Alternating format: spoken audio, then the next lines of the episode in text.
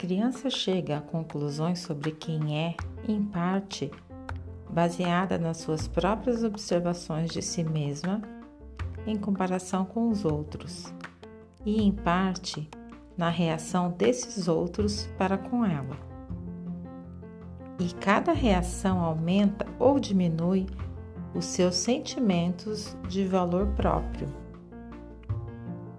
As atitudes dos outros em relação à capacidade da criança são mais importantes do que a posse de determinadas características. A existência de uma deficiência na criança não é tão importante quanto as reações que ela provoca nas pessoas que a cercam. Atitudes de pena e desprezo fazem com que o menino ou a menina se sintam infelizes. Em consequência, a imagem que tem de si mesmo naquela área torna-se inadequada. A imagem que toda criança tem de si mesma é um produto dos numerosos reflexos que fluem de muitas fontes.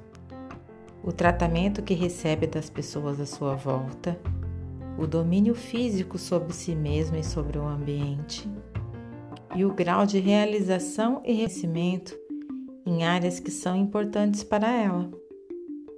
Esses reflexos são como instantâneos de si mesma, que ela cola num álbum imaginário de retratos e que formam a base da sua identidade.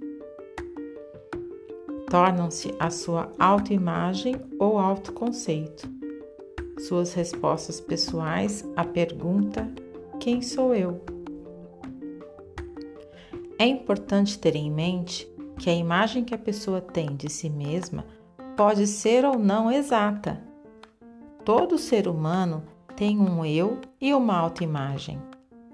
Quanto mais exata a imagem que a criança faz de si mesma, mais realisticamente ela conduz a sua vida.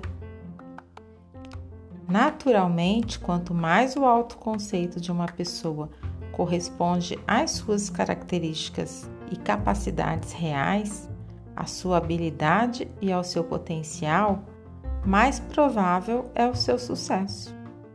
Terá então maiores oportunidades de se ver como uma pessoa adequada. No momento em que a criança absorve as descrições que os, outros fazem dela, assimilam também as suas atitudes para com essas qualidades. O juízo que a criança faz de si mesma surge a partir do juízo dos outros. E quanto mais a criança gosta da sua autoimagem, maior a sua autoestima.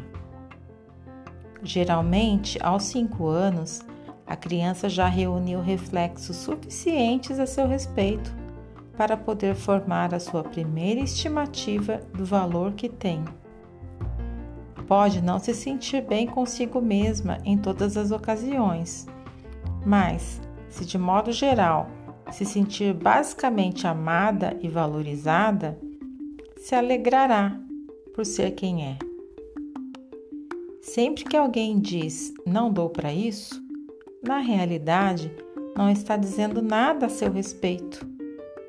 Pode achar que está fazendo uma observação sobre o seu valor pessoal mas na verdade está fazendo um comentário sobre a qualidade de suas relações com os outros, a partir das quais construiu a sua autoimagem. Lembre-se, nenhuma criança pode ver-se diretamente. Ela só pode ver a si própria pelos reflexos que produz nos outros. Seus espelhos literalmente modelam a sua autoimagem. A chave para a identidade que seu filho constrói está diretamente ligada à maneira pela qual ele foi julgado.